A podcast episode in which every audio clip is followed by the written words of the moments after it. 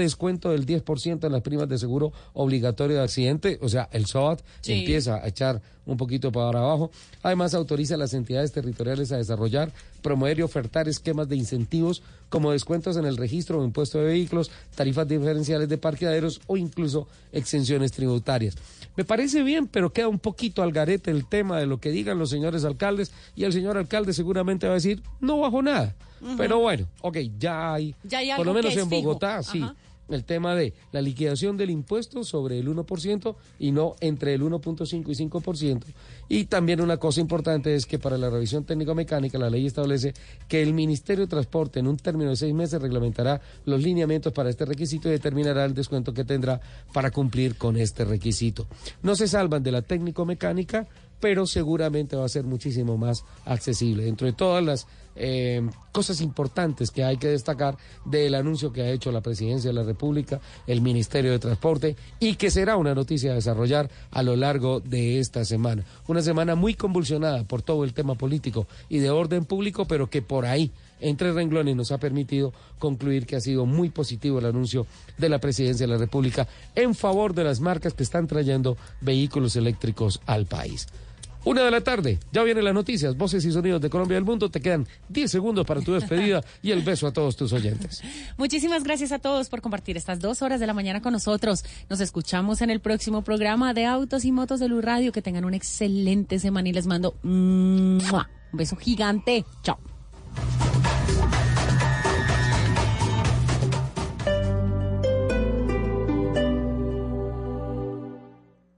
Este domingo en En Jeans hablaremos sobre la diferencia entre el miedo y el pánico y cuándo este último se convierte en un trastorno que requiere tratamiento. En los gadgets de Simón hablaremos sobre una plataforma de conocimiento online que es tendencia en el mundo. Así que ya lo saben, este domingo bienvenidos a toda la música y el entretenimiento en, en Blue Jeans de Blue Radio. En Blue Jeans, este domingo de 7 a 10 de la mañana por Blue Radio y bluradio.com. La nueva alternativa. Todos los sábados al mediodía en Blue Radio lo ubicamos en la noticia. Gracias por acompañarnos en el radar. Estamos analizando. El radar. Lo que usted quiere saber de lo que está pasando. Descubra con Ricardo Ospina y un amplio equipo de periodistas el origen de las noticias. Los más importantes de la semana aquí en Blue Radio y Radio.com. El radar. Todos los sábados al mediodía en Blue Radio. La nueva alternativa.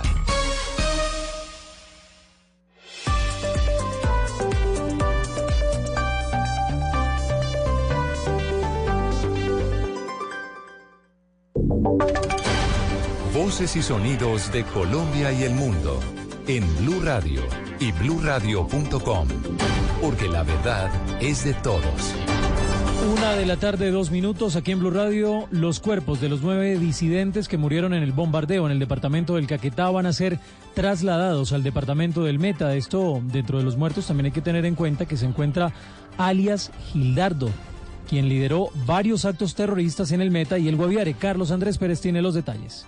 En las próximas horas serán trasladados desde San Vicente del Caguán hacia el departamento del Meta los nueve cuerpos de los disidentes de las FARC que murieron ayer en medio del bombardeo, donde perdió la vida Gildardo El Cucho, quien según inteligencia militar habría ingresado a las antiguas FARC en 1994 y hacía parte del esquema de seguridad de alias Gentil Duarte. Para el año 2016, este hombre abandonó el proceso de paz y se fue junto a Gentil Duarte al vecino país de Venezuela, pero en febrero de este año habría vuelto a Colombia para asumir el mando de las estructuras del Frente Séptimo 40 y 62 de las disidencias de las FARC y crear un corredor de movilidad para el narcotráfico, tráfico de armas, minería ilegal y contrabando desde Venezuela hacia el Océano Pacífico y poder controlar además la producción y comercialización de droga con los carteles mexicanos. Los cuerpos de los disidentes muertos en el bombardeo llegarían en las próximas horas al municipio de La Macarena del Meta y se cree que luego serían transportados a Bogotá. Desde Villavicencio, Carlos Andrés Pérez. Blue Radio. Carlos Andrés, gracias. Blue Radio conoció detalles del comunicado que enviaron Noruega y Cuba a propósito del video del Real en el que se ve a Iván Márquez, a Romaña, al Paisa, Jesús Andrich, entre otros, anunciando la creación de un nuevo grupo guerrillero. Julián Ríos. Buenas tardes. Los países garantes del proceso de paz, Cuba y Noruega, expresaron su preocupación por el reinicio de la lucha armada por parte de algunos miembros de las FAREP. Aseguraron que respaldas a todas aquellas partes que defienden el proceso de paz en Colombia y aseguraron en un comunicado que asimismo confirman la vigencia del histórico acuerdo final de paz y consideran que su implementación efectiva y estricto cumplimiento es el camino para preservar la paz. Hoy también se escucharon más reacciones, una por parte de Jaime Pinzón, analista internacional, y la otra por parte de la rectora de la Universidad Nacional, Dolly Montoya. Hay determinados países que tienen especialmente intereses económicos y privilegios en Venezuela, pero yo no creo que estos países estén detrás de una decisión de un grupo tan reducido como el al que nos referimos hoy. Porque cada que tenemos un acuerdo comunitario, entonces los polarizadores vuelven a salir a polarizar el país. Entonces siempre hablamos el lenguaje de la guerra, como lo hemos dicho, son víctimas, victimarios y los ganadores, y los ganadores son los polarizadores, los que hacen de la guerra un negocio. Francia igualmente reafirmó su pleno apoyo a los mecanismos de ese acuerdo y llama a todas las partes a respetar los compromisos. Julián Ríos, Blue Radio. Julián, gracias. La Personería de Bogotá acaba de revelar que en Bogotá hay más de 300 mil venezolanos, una cifra histórica. Los detalles los tiene María Pía Volgemuth. Y es que esto representa un 4.5% de la población de Bogotá, donde habitan 7.2 millones de personas, por lo que ACNUR realizará trabajo articulado que se centrará en el fortalecimiento de la personería de Bogotá, sobre todo en el tema de garantía y protección de los derechos humanos de las personas que están llegando al distrito. Joseph Merckx, representante de ACNUR en Colombia, cuenta. Vamos a trabajar en un informe eh, que sobre la situación de los venezolanos, de los refugiados, inmigrantes venezolanos en, eh, en Bogotá. Por su parte, Carmen Castañeda, personera de Bogotá, dice para sensibilizar en los bogotanos todo este drama que están viviendo nuestros hermanos venezolanos y también los colombianos retornados al distrito capital. El propósito de la alianza es brindar mayores herramientas en la labor de orientación que cumple la entidad y generar recomendaciones para los diferentes aliados distritales respecto a los derechos y deberes de los venezolanos refugiados y los migrantes más vulnerables.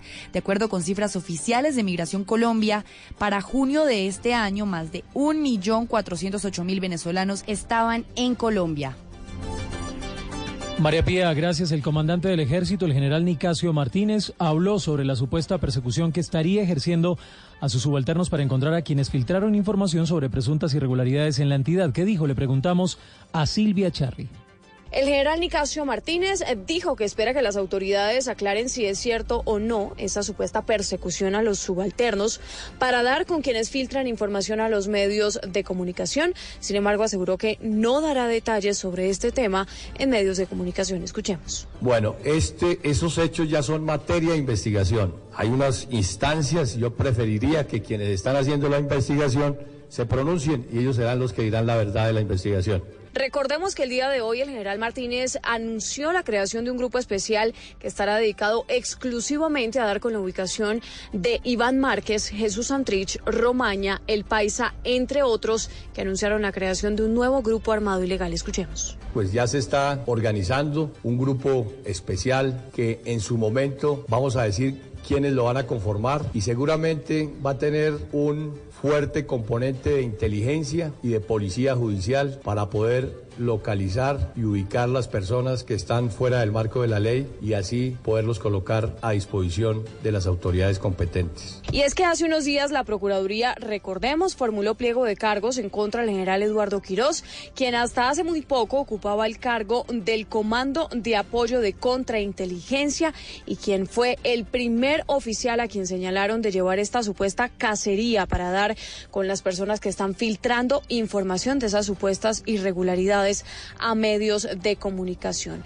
Entre otros anuncios importantes que hizo el día de hoy el general Martínez fue que llevan un incremento superior al 100% en combates. Dijo que es un ejército comprometido en las áreas operacionales y que con respecto a las capturas y afectaciones a todos los grupos armados ilegales han incrementado un 45% también en este 2019 la efectividad con respecto al 2018. Silvia Charri, Blue Radio.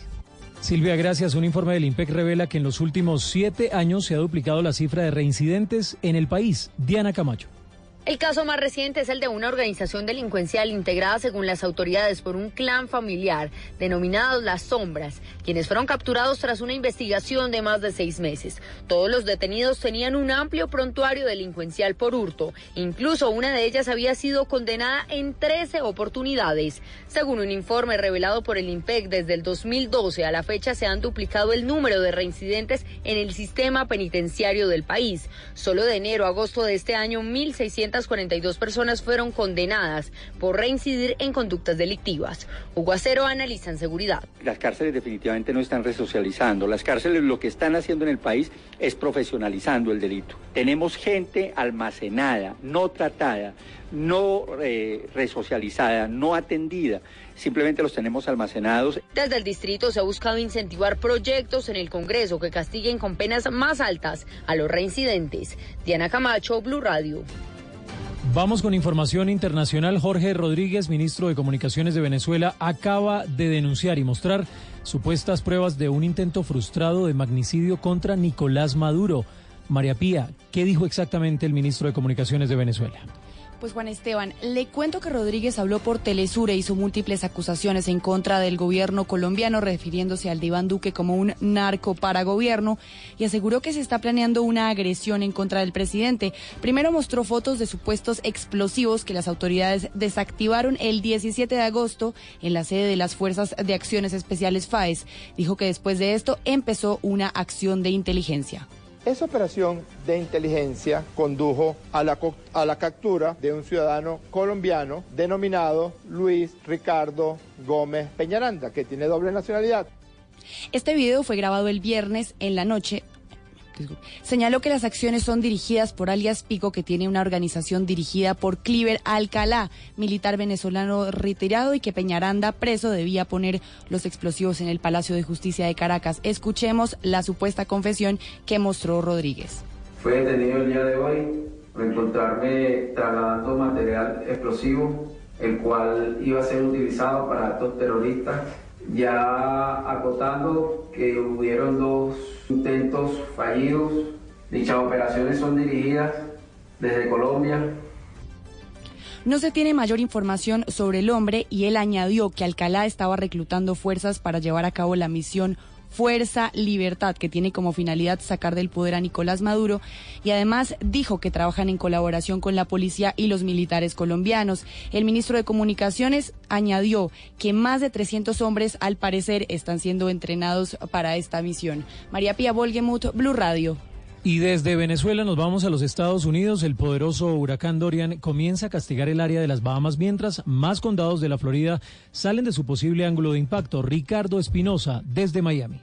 Mucha atención, los condados de Miami-Dade y el condado Broward han quedado fuera del cono de trayectoria del poderoso huracán Dorian, de acuerdo con la más reciente proyección actualizada emitida por el Centro Nacional de Huracanes. En el boletín de las 11 de esta mañana, Dorian se mantiene como un poderoso huracán categoría 4, con vientos máximos sostenidos de hasta 240 kilómetros por hora, cuando ya ha comenzado a afectar el área de las Bahamas. Pero la proyección del Centro Nacional de Huracanes tiene ahora Dorian desplazándose hacia el norte a lo largo de la costa de la Florida sin tocar tierra. Los meteorólogos, sin embargo, advierten que la ruta de la tormenta continúa siendo altamente incierta y que cualquier desviación podría hacer que Dorian no toque tierra o se meta en el estado, por lo que podría azotar todavía la Florida con intensos vientos y lluvias torrenciales. El cono de la trayectoria sigue abarcando la parte central y noreste del estado de la Florida. La pregunta es dónde llegará. Se habla de un punto entre Carolina del Sur y Carolina del Norte. El próximo boletín lo emite el Centro Nacional de Huracanes a las 2 de la tarde. Desde Miami, Ricardo Espinosa, Blue Radio. Hacemos un panorama a esta hora por las ciudades principales del país. En Cali investigan la muerte de una menor de dos años, producto de un paro cardiorrespiratorio,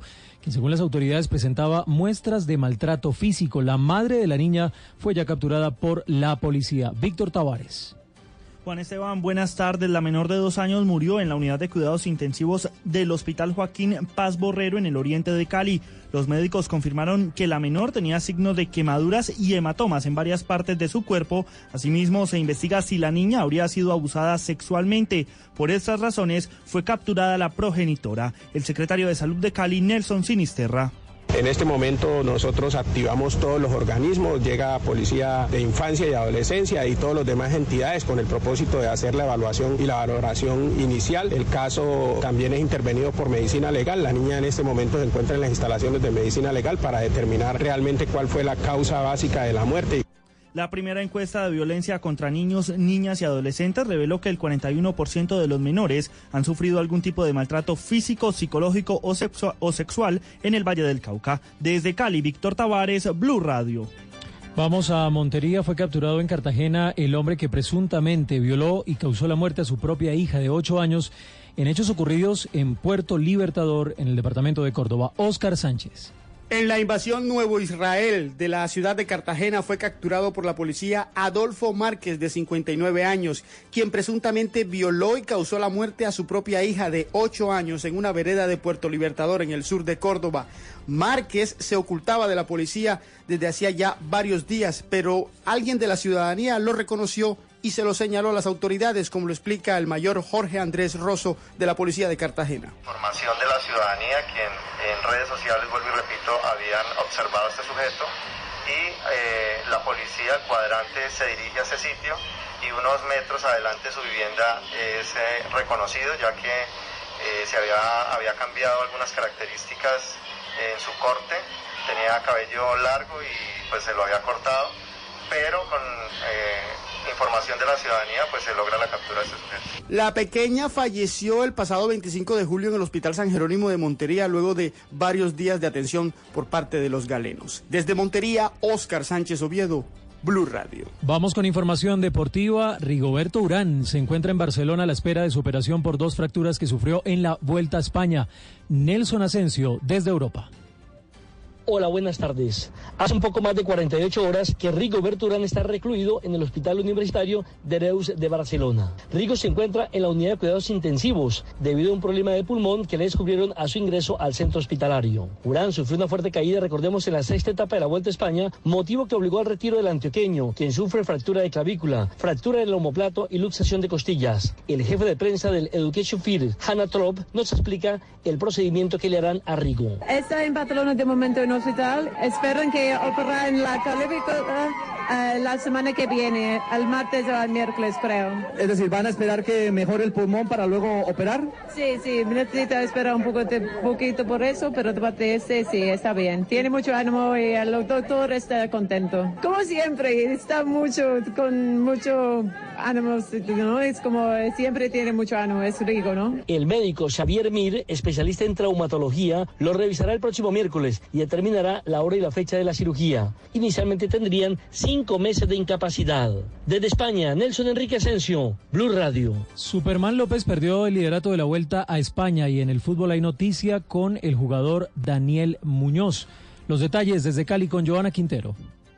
Juan Esteban, buenas tardes. Nikias Har fue el ganador de la octava jornada de la Vuelta a España. Sergio Luis Henao finalizó décimo tras ubicarse en la fuga del día. Superman López se dio el liderato a Nicolás Edet y es segundo y tercero López a 3.01. Roglic ahora es cuarto a tres, eh, a tres minutos también y Nairo Quintana es sexto a 3.28. López el líder es líder de los jóvenes y Nairo de los puntos. Mañana tendremos jornadas de alta montaña. 94 kilómetros con final en premio de primera categoría. En el automovilismo ha fallecido el piloto francés Anthony en un accidente en una carrera de la Fórmula 2. Y en el fútbol, el defensa de Atlético Nacional, Daniel Muñoz, quien sufrió una lesión muscular en la Copa Águila ante el Deportes Tolima, no podrá estar con la selección Colombia en los amistosos ante Brasil y Venezuela. Así que lo anunció la Federación Colombiana de Fútbol, donde aseguran que en las próximas horas se anunciará su reemplazo. Joana Quintero, Blue Radio. Una de la mañana, una de la tarde de 17 minutos, ampliación de estas y otras noticias en blueradio.com. Continúen con el radar. Blue, Radio. ¿Qué es ser mamá? Ser mamá es enseñar. Es ser el centro, el comienzo y el final de la familia. Es hacer cada momento especial. Es unir las generaciones y pasar el legado. Tal como hace mucho tiempo, ella te lo pasó a ti. Super Arepa. La harina para hacer arepas de las super mamás. Trabajamos pensando en usted. ¿Has visto todo lo que hemos alcanzado juntos en 50 años? Descubriendo en la vida de los colombianos grandes historias que asombran al mundo. En Caracol Televisión tenemos más historias por contar, inspiradas en lo que sueñas, conectadas con lo que sientes. Tú nos ves, Caracol TV. Análisis, realidad, información en El Radar. Los hechos más importantes de la semana analizados a fondo. El eco de los acontecimientos. Un recorrido por lo que dice la gente con Ricardo Ospina. Aquí comienza El Radar en Blue Radio, la nueva alternativa.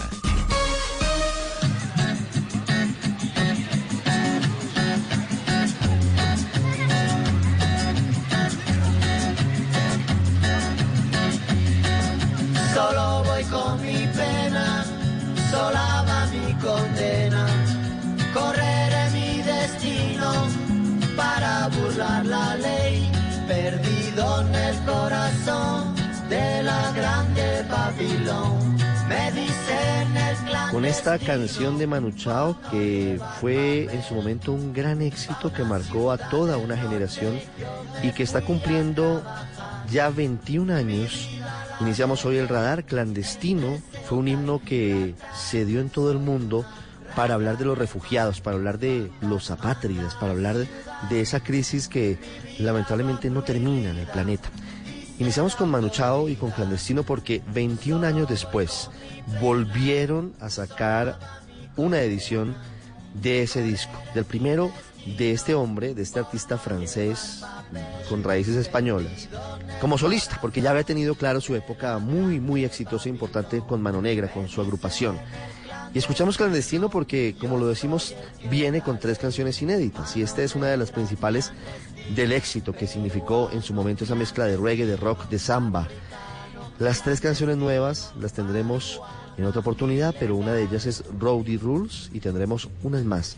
Pero es una buena oportunidad para escuchar 21 años después a este maravilloso artista que en Colombia, entre otras cosas, tuvo una aventura llamada el Expreso del Hielo por allá en los años 90, haciendo el recorrido por tren a lo largo de todo el río Magdalena. Con Clandestino iniciamos hoy Meridiano Blue.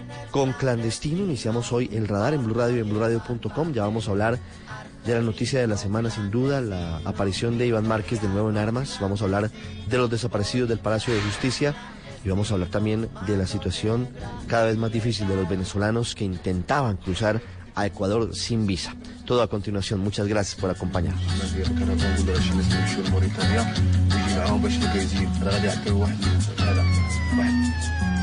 Usted está en el radar en Blue Radio. Antes de hablar con las víctimas y con negociadores de paz para de alguna manera ser propositivos a la crisis que se ha generado por cuenta de la aparición de Iván Márquez, de Jesús Antrich, del país y de otros, de nuevo con camuflado y en armas. María Camila Roa nos cuenta qué fue lo que pasó esta semana, nos recuerda el video famoso y todas las reacciones que en su momento hubo que por supuesto conmocionaron al país político y también al país judicial. María Camila.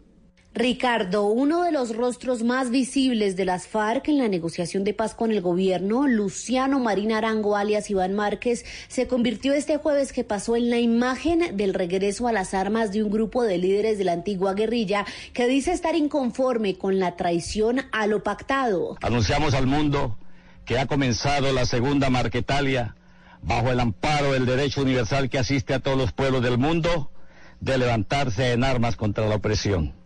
Es la continuación de la lucha guerrillera en respuesta a la traición del Estado a los acuerdos de paz de La Habana. Con la firma del acuerdo de paz en 2016 se convirtió en pieza clave de la implementación y viajó por todo el país con miembros del gobierno visitando las zonas rurales donde los guerrilleros hacían el tránsito a la vida en sociedad. El papel de Márquez fue tan decisivo que las FARC lo designaron como primero en la lista para ocupar uno de los cinco puestos en el Senado que por dos legislaturas les concedió el acuerdo de paz. En la otra mano está Jesús Jesús Antrisha, quien el país conoció luego de unas declaraciones irónicas que fueron catalogadas como una ofensa a las víctimas del conflicto. El episodio sucedió en Oslo, Noruega, en octubre de 2012, cuando el gobierno y la guerrilla destaparon los diálogos que habían sostenido en secreto. Cuando le preguntaron si las FARC estaban dispuestas a reparar las víctimas, contestó cantando, quizás, quizás, quizás. ¿Están preparados para pedir perdón si esa es una cuestión innegociable? ¿De qué dices?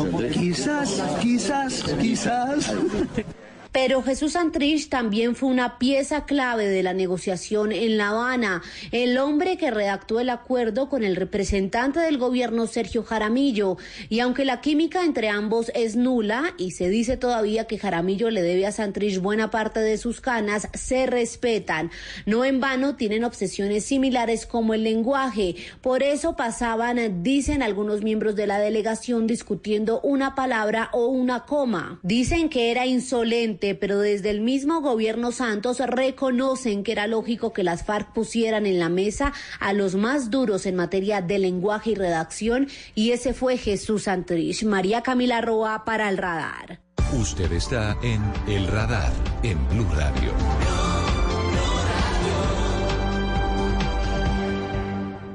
Cuando usted ve el video que se conoció el jueves pasado en la madrugada con Iván Márquez, el Paisa, Jesús Santrich, Romaña y otros exintegrantes de las FARC, de nuevo con camuflado, con botas pantaneras y con un fusil terciado al hombro, usted empieza de nuevo a, a devolver la película.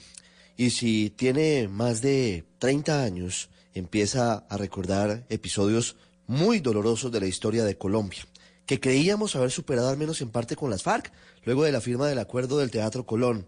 Ese horror esperamos que no regrese. Son algunos de los más eh, sanguinarios integrantes de las FARC los que hoy están regresando a las armas. Uno de ellos el Paisa, Óscar Montero, Hernán Darío Saldarriaga, son sus nombres.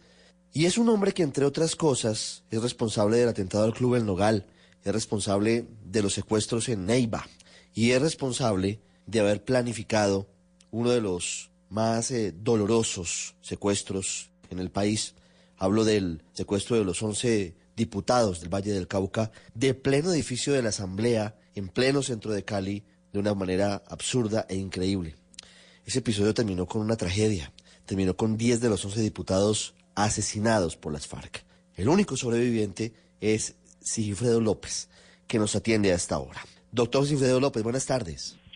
Buenas tardes, un saludo muy especial para todos los oyentes. Doctor Sigifredo, gracias por atendernos. Haciendo memoria, el Paisa planeó ese secuestro del que usted fue víctima. ¿Qué siente usted cuando ve al Paisa en su momento planeando esto, luego en teoría, de acuerdo a, a la firma del pacto de paz y ahora de nuevo en armas?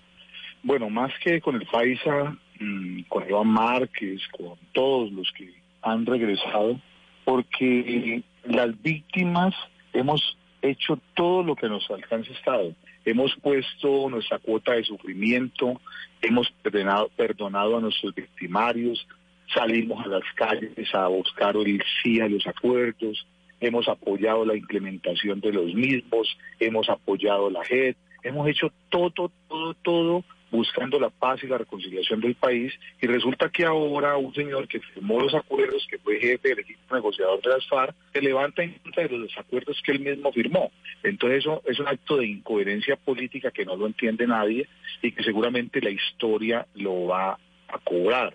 Eso solamente se explica si uno analiza por ejemplo, que el sobrino de él está hablando en la DEA en los Estados Unidos en contra de él, en contra de Santrich, en contra de muchos otros, y que seguramente ya, así como había un Night Diamond contra Santrich, podría haberlo contra Márquez, y que era muy probable que en cualquier momento, si ellos seguían acá en la legalidad, pues la DEA o el gobierno les echaran mano por, por su vinculación con ¿cierto? debido a todo lo que ha dicho el sobrino porque de alguna manera el gobierno ha cumplido, si no 100%, ha venido cumpliendo eh, a empujones, la mitad de los pactados se ha cumplido o más, y, un acuerdo nunca es perfecto, siempre tiene falencias, y lo rescatable de esto es que el 70% de las FARC, eh, encabezado por Timochenko y por Catatumbo y todos los que se han quedado, eso sí siguen en el acuerdo y siguen en la legalidad y que ese 30% puede causar daños, sí, claro,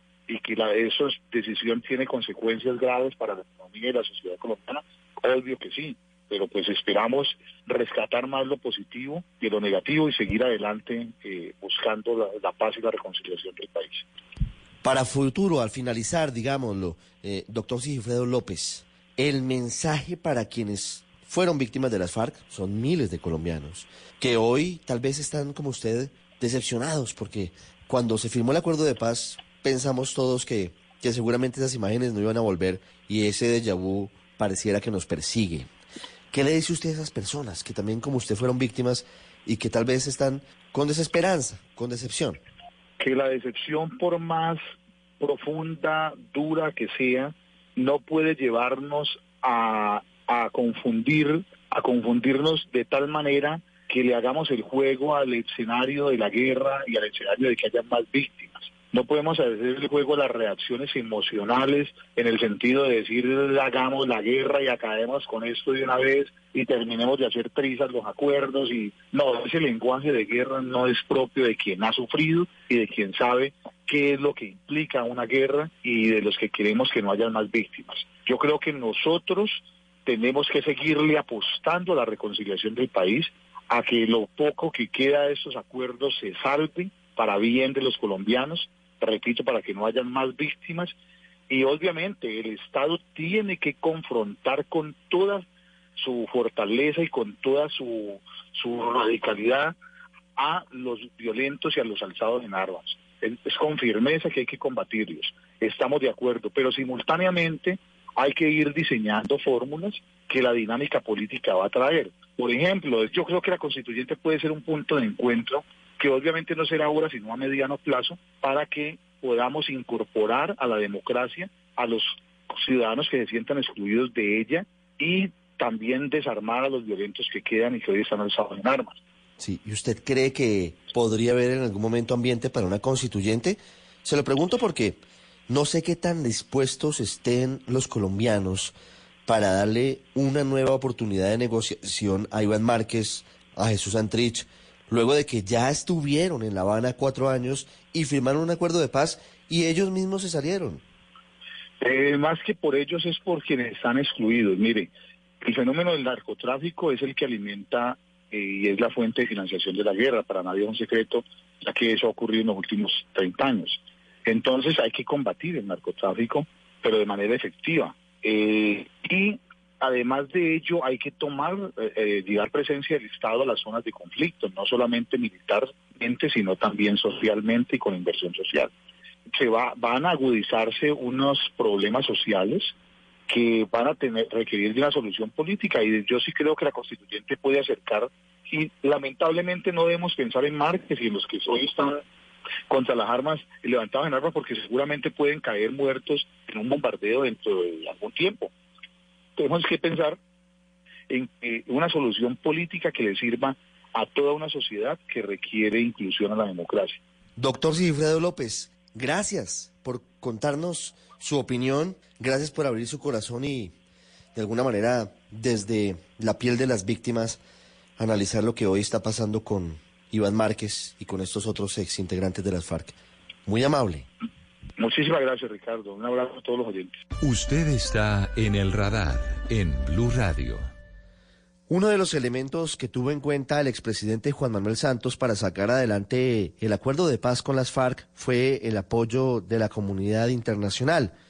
Tuvo asesores como Shlomo Ben-Ami, ex canciller israelí, y otros importantes, entre ellos Joaquín Villalobos y algunas otras personas que tenían conocimiento directo de negociaciones de paz. Una zona del mundo cercana, muy, muy hermana nuestra, que vivió en los ochentas una época profundamente dolorosa y violenta fue Centroamérica. Varios países tuvieron que enfrentar miles de muertos y mucha, mucha sangre derramada. Uno de esos países es El Salvador que tuvo una guerra muy fuerte y que tuvo, entre otras cosas, al frente Farabundo Martí de Liberación Nacional, que luego entregó las armas y logró salir adelante el proceso de paz, con muchos problemas, porque los procesos de paz, como en Colombia hoy, tienen problemas, tienen dificultades. Por eso hemos querido averiguar cómo fue ese proceso y esa implementación de la paz en El Salvador. Hemos llamado a Roberto Cañas, político, economista, educador salvadoreño, uno de los integrantes de la Comisión Política y del Consejo Nacional del Frente Farabundo Martí de Liberación Nacional. Era conocido con el alias seudónimo de Rubén Rojas o Saúl, y fue uno de los negociadores que firmó los acuerdos de paz de Chapultepec en 1992. Nos atiende a esta hora desde San Salvador. Señor Cañas, buenas tardes. Buenas tardes, un fuerte abrazo a Colombia. Qué bueno estar en contacto con ustedes. Señor Cañas, el gusto es nuestro. ¿Cómo puede usted eh, tratar de hacer la comparación entre lo que está pasando hoy en Colombia, la aparición de Iván Márquez, de Jesús Antrichi, del País y de otros, de nuevo en armas, hombres que estuvieron en el acuerdo de paz, y lo que ocurrió en El Salvador? Bueno, en primer lugar, todos los procesos son únicos e irrepetibles. Es decir, no hay punto de comparación en la realidad colombiana con la salvadoreña. En Colombia todo es grande. Solo en la parte donde una zona de la FARC estuvo en el Caguán es casi del tamaño del Salvador. Es decir, entonces eh, todas las comparaciones son complicadas, pero vaya. Y yo quiero decirle que nosotros no entregamos las armas, nosotros las destruimos en frente de Naciones Unidas, eh, porque entregarlas era otra cosa y no aceptamos nosotros esa, esa figura de entregar las armas. Nosotros, frente a las Naciones Unidas, que se creó una comisión de Naciones Unidas, que se llamó NUSAL, pues ahí se dio en las concentraciones de los combatientes el proceso de destrucción del, armamento. Mire, es muy perturbador darse cuenta. Ese elemento, señor Cañas, discúlpeme, es importante porque en Colombia tuvimos una experiencia similar con las FARC y es simbólico y es importante porque no hay una entrega de armas que para quienes estuvieron eh, alzados contra el Estado, digamos que significaría una derrota, sino que se las entregaron a Naciones Unidas para fundirlas. De alguna forma, ahí hay una similitud en eso es igual, porque nosotros nunca nos derrotaron, entonces la entrega de las armas es cuando alguien expresa su derrota. Sí, vaya, hay elementos comunes, pero los problemas de la paz se resuelven con más paz, no con menos paz. Entonces, es evidente que la construcción de un proceso de paz después de un conflicto armado como el colombiano o el salvadoreño, que ha sido largo, con miles de muertos, en la destrucción del país, no se pueden construir en un día. Pero llama la atención que Iván Márquez, que es el jefe de la comisión negociadora de la FARC, que estuvo en La Habana construyendo el acuerdo, sea justamente el que decide irse a la montaña. Uno, uno se plantea que la construcción de la nueva realidad de paz se debe conquistar en las grandes ciudades y en las pequeñas ciudades también. Es decir, si uno se va a la montaña, se aísla, pues y no tiene la posibilidad del contacto diario con la población para, para buscar la posibilidad que lo que se agotó con la lucha armada pueda tener una continuidad con una lucha política legal. En El Salvador hubo alguna situación similar a la que hoy vive Colombia? Quiero decir, algún excomandante del Farabundo Martí de Liberación Nacional que fuera de su dirección y se haya arrepentido y haya vuelto a las armas.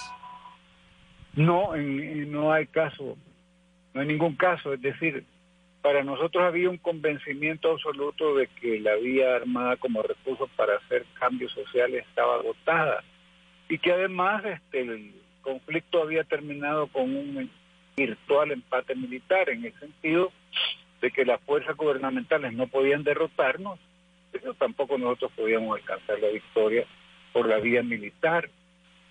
En los años 60, en los años 70, incluso en los 80, todavía existía esa posibilidad y ese sueño de muchos en América Latina y en otras partes del mundo de llegar al poder a través de la combinación de todas las formas de lucha, una herencia un poco soviética y cubana, por supuesto, porque aún estaba la herencia de la llegada de Fidel Castro luego de derrocar a Fulgencio Batista.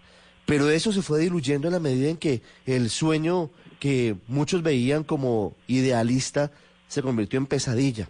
Y muchos se dieron cuenta de que las armas no eran el vehículo para llegar al poder y para hacer transformaciones sociales, que era mucho más efectivo el voto y la democracia.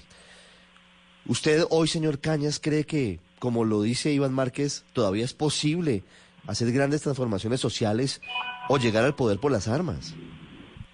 Bueno, en El Salvador se pudo, es decir, eh, pero vaya, vamos despacio. Eh, después del triunfo de la Revolución Cubana en los 60, pues el surgimiento de la lucha armada en toda América Latina, la FARC es expresión de eso.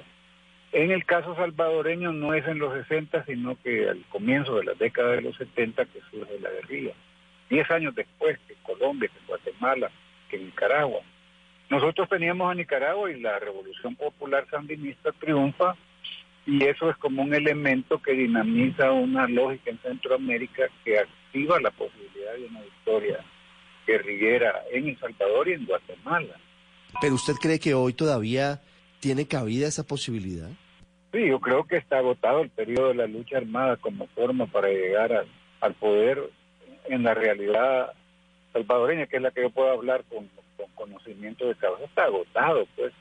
Es decir, el FMLN es la expresión, más allá de los resultados después de la década que estuvo en el gobierno, de que sí es viable hacer esa como traslación de un movimiento armado, clandestino, eh, que tiene un partido político militar a convertirse en un partido electoral y ganar la presidencia de la República y estar en el gobierno dos periodos.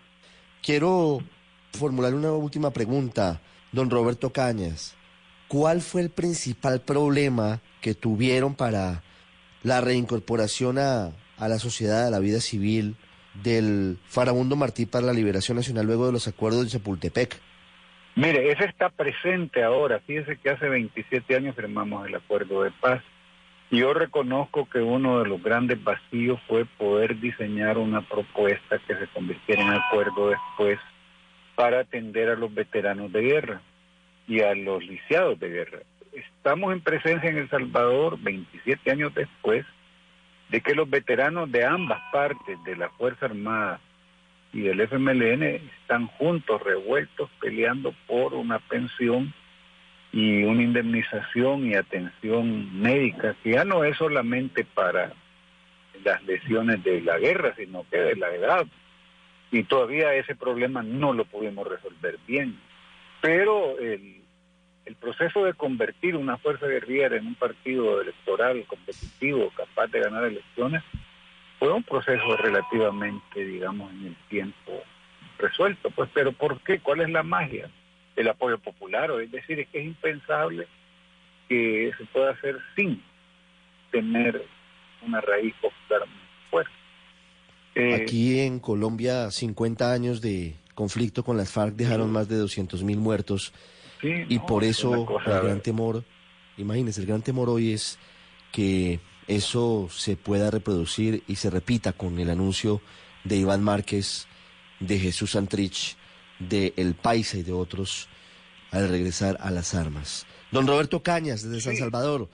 Un fuerte abrazo a Colombia, los queremos mucho y, y, nos duele que la construcción de la paz, bueno, no hay camino para la paz, decía, la paz es el camino, entonces hay que ser constructores de paz y pelear por ella sabiendo las dificultades y además también peleando porque el incumplimiento de los acuerdos, que es la raíz de las dificultades, se vaya resolviendo y que la población no vea como un tema lejano, porque cuando la lucha armada no se siente en las ciudades, se ve como una cosa de la televisión, se ve allá lejos, no afecta la cotidianidad de los que viven en las ciudades y eso también genera cierta apatía, indiferencia en relación a la necesidad de que ya no pueda seguir más. Desde El Salvador, este hombre, Roberto Cañas, negociador de paz en su país, siendo integrante del Frente Farabundo Martí para la Liberación Nacional. Gracias, señor Cañas. Una feliz tarde. Bueno, un abrazo a Colombia. Usted está en El Radar, en Blue Radio. ¿Cuáles son los pasos a seguir? Tal vez esa es la pregunta que hoy tenemos los colombianos. Esa es la pregunta que intentamos contestar hoy. Y por eso hemos invitado a Frank Pearl. Él fue alto comisionado para la paz, fue negociador plenipotenciario durante más de cuatro años en La Habana, Cuba, y es un hombre que, por supuesto, tiene el contexto de lo que ha sido este tortuoso camino en medio de una coyuntura tan complicada. Doctor Pearl, buenas tardes. Buenas tardes, Ricardo. Muchas gracias por la invitación y buenas tardes para todos los oyentes. ¿Cómo leemos los colombianos eso que ha venido ocurriendo en las últimas horas? Creo que lo más importante, desde donde estemos los colombianos, es no echarnos culpas, dejar de culparnos unos a otros, porque la culpa no sirve de nada, la culpa pretende castigar y destruye. La trampa en la que podemos caer, que es la trampa en la que quiere meternos Márquez y sus secuaces, es que sigamos peleando entre nosotros. Pero este es el momento de unirnos y entender que hay un enemigo declarado en contra de la sociedad colombiana y que la sociedad colombiana entera, en medio de sus diferencias, que son una riqueza, debe unirse para lograr varias cosas. En primer lugar, no permitir que este grupo criminal prospere. Y en segundo lugar, hacer unos pactos a nivel político, a nivel económico, a nivel social, en las regiones y a nivel nacional, para lograr avanzar en la implementación de los acuerdos de paz, que no son perfectos, pero son muy buenos, y resolver los problemas de millones de colombianos, para que nadie más nunca en Colombia vuelva a escuchar con atención un llamado a la, entre comillas, insurgencia o criminalidad o a las armas. Entonces, ese es el momento de mirar hacia adelante y en medio de las diferencias unirnos para resolver los problemas de fondo que están pendientes. Sí, pero teniendo un vecino tan peligroso como el gobierno de Maduro, ¿no hay un riesgo mayor frente a esa situación complicada? Ese posible acto de protección que el presidente Duque de hecho denunció que estos hombres se sientan resguardados en Venezuela y que eventualmente vengan, delincan y cometan actos violentos en Colombia y luego regresen a territorio venezolano, ¿no nos pone en una situación aún más complicada hoy?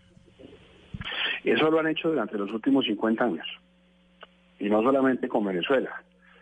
Lo que cambia en el contexto de hoy es que esos temas están más integrados. Entonces, en lugar de tener una visión para determinar qué debe pasar con el ELN, qué debe pasar con este nuevo grupo que surgió. Otra, otra visión para los temas fronterizos, otra visión para los temas bilaterales. Debe haber una sola visión integrada que analice, entienda, actúe y sobre todo prevenga, teniendo en cuenta que son eh, temas que están íntimamente relacionados y que desde el otro lado seguramente están manejados como un solo tema con varios frentes simultáneos o secuenciales. Una última pregunta, doctor Perl. Mirando hacia atrás, ¿cree que se cometieron errores en la negociación que pudieron haber llevado al desenlace que hoy tenemos? Mire, todos somos generales después de la guerra. Si uno analiza el acuerdo como tal, va a encontrar cosas que sin duda podrían ser mejores. Si uno mira la implementación, también. Si uno mira el funcionamiento de las instituciones que están a cargo de la implementación, también. Si uno mira la conducta de las FARC, también. Pero de eso no se trata. Es decir, de mirar hacia atrás para tener remordimientos y culpas, eso no nos va a llevar a ningún lado si miramos hacia atrás, pero sobre todo entendemos dónde estamos parados hoy, para en primer lugar asumir responsabilidades, pero sobre todo coger esos aprendizajes y trabajar juntos de manera constructiva, yo estoy seguro que los colombianos sacamos adelante esto y nos va muy bien. Y esa es la actitud que necesitamos. Firmeza ante los delincuentes y entre nosotros quienes no somos delincuentes y quienes no permitimos la ilegalidad, un trabajo serio, constructivo y respetuoso para mejorar todo lo que haya que mejorar y dejar esas divisiones tan absurdas que muchas veces obedecen a intereses políticos y electorales y ahora en campañas es uno de los grandes riesgos para trabajar y lograr las cosas. Estamos a menos de dos meses de las elecciones regionales y la tentación de los partidos políticos que están participando en las elecciones va a ser culpar a sus adversarios de esta situación. Y esa es la trampa en la que no podemos caer y esa es la trampa en la que los ciudadanos, los ciudadanos no nos podemos dejar, eh, digamos, entrampar y valga la, la redundancia. La fuerza ciudadana tiene que ver más allá, tiene que proveer la visión, tiene que eh, tener carácter para ayudar a fijar un rumbo y no dejarse manipular de intereses políticos de corto plazo. Es el alto comisionado para la paz durante el gobierno del expresidente Álvaro Uribe, negociador durante los diálogos en La Habana con las FARC, Frank Perl, pidiendo unidad de los colombianos, pidiendo que no se aproveche con fines políticos electorales de cara a las elecciones de octubre esta coyuntura y esta crisis que afronta la implementación del acuerdo de paz. Gracias, doctor Pérez. Una feliz tarde. Muchas gracias, Ricardo. Para ustedes, buenas tardes para usted y para todos los oyentes. Ya regresamos a El Radar en Blue Radio. Eres un romántico empedernido. Sabes que por amor haces lo que sea. Incluso cocinar las más ricas pastas. Y traer a tu casa una de las ciudades más románticas del mundo. Donde Romeo y Julieta se amaron por siempre. Sin duda, eres un campeón. Una de las capitales mundiales de la ópera. Para ti, nada es imposible. Apuesto a que eso no se lo esperaba. Pastas Verona. Si sabes de amor, sabes de pasta. Trabajamos pensando en usted. ¿Has visto todo lo que hemos alcanzado juntos en 50 años? Descubriendo en la vida de los colombianos grandes historias que asombran al mundo. En Caracol Televisión tenemos más historias por contar, inspiradas en lo que sueñas, conectadas con lo que sientes. Tú nos ves, Caracol TV. Volvemos con El Radar en Blue Radio. 34 años después, no entiende Colombia todavía y no tiene una versión oficial y única sobre lo que ocurrió el día 6 y el día 7 de noviembre de 1985 durante la toma y posterior retoma del Palacio de Justicia. Silvia Charri nos recuerda lo que ha pasado esta semana con los desaparecidos y una versión novedosa para muchos controvertida y hasta muy extraña de la Fiscalía, según la cual no hubo desaparecidos en el Palacio, a pesar de que hay sentencias incluso ya condenatorias contra varios altos oficiales de las fuerzas militares. Silvia. Ricardo, pues toda una controversia se creó cuando después de 34 años de haber trabajado bajo la hipótesis de que el Estado colombiano fue responsable en esta desaparición forzada de 11 víctimas del Palacio de Justicia, el fiscal auxiliar del caso, Jorge Sarmiento, salió a decir que en el caso de los seis cuerpos que encontraron de esos 11 desaparecidos, no se podía hablar de ese delito.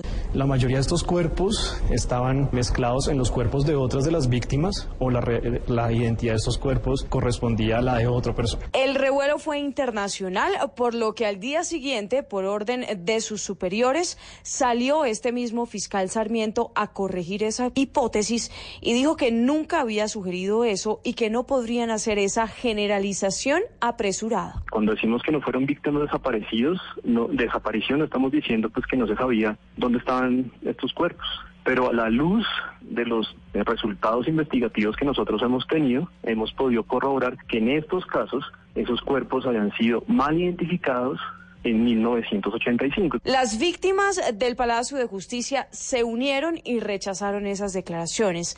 Uno de ellos fue René Guarín, que es hermano de Cristina del Pilar Guarín, y de quien encontraron los restos casi 30 años después de la toma y retoma del Palacio de Justicia. Habló en nombre de las víctimas y aseguró que es irresponsable que la Fiscalía se atreva a decir o a sugerir que no hubo desapariciones forzadas. Afirmar que no hubo el delito de desaparición forzada no se corresponde con la realidad. El caso del Palacio de Justicia es un claro ejemplo de responsabilidad estatal en la comisión de crímenes de lesa humanidad. Finalmente, Ricardo, a raíz de ese error, la familia de Carlos Augusto Rodríguez, que fue el administrador de la cafetería y quien fue supuestamente objeto de desaparición forzada, presentó una recusación en contra del fiscal primero delegado ante la Corte Suprema de Justicia, Jorge Hernán Díaz, que es el que dirige esa investigación, en contra también de su equipo de fiscales investigadores, entre ellos que fue el que habló en medios de comunicación, y en contra de la directora del Instituto de Medicina Legal, Gloria García, por haber desvirtuado, según ellos, los testimonios, videos y pruebas documentales que se han conocido en 34 años y que probarían una posible desaparición forzada. Lo que buscan, en otras palabras, Ricardo, es que ninguno de estos mencionados pueda volver a intervenir en el proceso y además que sean sancionados disciplinariamente por lo dicho. Silvia Charri, Blue Radio. Alejandra Rodríguez es la hija de Carlos Augusto Rodríguez Vera. Él era el administrador de la cafetería del Palacio de Justicia. Y él es hoy todavía, a pesar de la increíble teoría de la Fiscalía, uno de los desaparecidos. Salió vivo del palacio, hay imágenes que lo muestran vivo y sus restos nunca aparecieron. Alejandra, buenas tardes. Ricardo, muy buenas tardes y gracias por la invitación. Alejandra, ¿qué siente usted que lleva toda su vida buscando un fragmento que diga que ahí está su padre, la teoría que esgrimió esta semana la Fiscalía? Bueno, Ricardo, realmente para nosotros es algo indignante lo que está haciendo la Fiscalía, más que darnos tranquilidad, según pues ellos dicen que eso es lo que pretenden, nos genera, nos revictimiza, nos genera nuevamente una zozobra eh, y nos hace dar cuenta de que realmente eh, con este gobierno, con el gobierno actual, no hay un avance real o una garantía de, real para las víctimas, sino que todo nuevamente se está volviendo a quedar en un tema de, impunidad. Y esto pues especialmente para las víctimas eh, de crímenes de Estado. Ustedes pidieron en una carta al fiscal del caso que se retire por lo que ha significado esta situación, pero por muchas otras, y también han hecho una petición frente a medicina legal. ¿No les dan garantías hoy el fiscal del caso, Juan David Hernández y Medicina Legal? No nos están brindando ninguna garantía. Además, eh, es importante que quien está adelantando una investigación no tenga ya un pensamiento sesgado frente a los hechos que está investigando. ¿Qué sucede? La Fiscalía y Medicina Legal han hallado los restos de las personas que ya han aparecido, ¿sí? Y frente a estos hallazgos, ellos han dicho simplemente que ya la persona no está desaparecida y que como aparecieron enterradas en un, en un cementerio, pues no fueron personas desaparecidas forzadamente. Eso dice la Fiscalía. Por otro lado, nos dice a nosotros que eh, realmente por el estado de los restos, de los huesos, es muy difícil determinar las causas de la muerte o lo que le haya sucedido a la persona en vida. Por lo tanto, no pueden determinar o no pueden decir si fue muerte natural, si fue asesinato o cómo fueron las cosas. Y no están dando una investigación para determinar qué fue lo que sucedió con los restos. Ellos se están centrando únicamente en ya aparecieron los restos, ustedes quédense tranquilos, no molesten más, porque pues ya con los huesitos ustedes tienen. Y ellos lo que no tienen en cuenta es que esta lucha de 34 años, obviamente es una cuestión de poder encontrarlos a ellos, pero sobre todo de saber qué fue lo que sucedió con ellos, qué fue lo que hicieron con ellos. Para nosotros una de las cosas más importantes es determinar esa verdad de lo sucedido y que la memoria de nuestros familiares sea dignificada. Con esto que está haciendo la Fiscalía definitivamente es un retroceso total para el proceso. Y además eh, se está enfrentando a la Corte Interamericana grandes jueces que tienen un amplio conocimiento en materia de violaciones de derechos humanos, de patrones que se pueden generar al interior de las instituciones. Y es la misma Corte Interamericana la que ha determinado que hubo un modus operandi por parte del ejército de las Fuerzas Armadas y que por ese modus operandi es que mi, mi papá y sus compañeros de trabajo están desaparecidos. Alejandra, ¿cómo ha sido la búsqueda de, su padre? Bueno, realmente la búsqueda empezó, tengo entendido, días a los dos días, tres días de sucedidos los hechos de la toma. Sé que mis abuelitos, mi tío y mi mamá se dirigieron a las instalaciones del Palacio de Justicia, manicomios, medicina legal, instalaciones que son del ejército que están escondidas eh, en la ciudad, en Zipaquirá también, para ver si lograban encontrarlos o dar con el paradero de ellos. En algún punto sé que mi abuelito se, se vio directamente con Plazos Vega y si no estoy mal, él le dijo que eh, pues dejara todo así. Y bueno, a partir de ahí ya la búsqueda personal digamos para un poco porque pues los recursos no son tan amplios y ya empieza es una lucha jurídica para juzgar y responsabilizar a las personas que cometieron estos crímenes de lesa humanidad y en algún punto pues obviamente poder hallar o poder determinar qué fue lo que sucedió con mi papá y si está muerto pues dónde están sus restos y qué pasó con ellos. Alejandra, ¿usted qué recuerdo tiene del primer momento en el que fue consciente de que su padre era un desaparecido. Bueno, realmente esto es algo con lo que yo crecí, entonces como tener un punto de conciencia en el que yo haya dicho o haya ese punto de inflexión no existe porque pues yo tenía apenas 35 días de nacida cuando desaparecieron a mi padre y crecí rodeada de todo este mundo, por decirlo de alguna forma. Eh, pero a los 18 años sí tomo la decisión de participar activamente en el proceso, en la búsqueda, en la lucha, en crear la memoria de nuestros seres queridos y de los hechos sucedidos. Y todo esto inicia con la denuncia que se radica ante Fiscalía en el año 2000. ¿Usted es abogada porque decidió estudiar esa carrera para poder avanzar en la búsqueda de su padre? Sí, es como algo que me impulsó a estudiar la carrera, pero lo que me alentó, digamos, de alguna forma, es ver que realmente se cometen muchos crímenes de lesa humanidad, que dentro del Estado hay muchos victimarios y como pertenecen al Estado y a las fuerzas militares, pues como que a, a la gente le da un poco de miedo enfrentarlos y decir cómo son las cosas y asegurar que sí existen los crímenes de Estado. Entonces, pues como con este ánimo de poder ayudar a las víctimas, víctimas de crímenes de Estado, fue que empecé a estudiar mi carrera de Derecho. Alejandra Rodríguez, hija de Carlos Augusto Rodríguez Vera, administrador de la cafetería.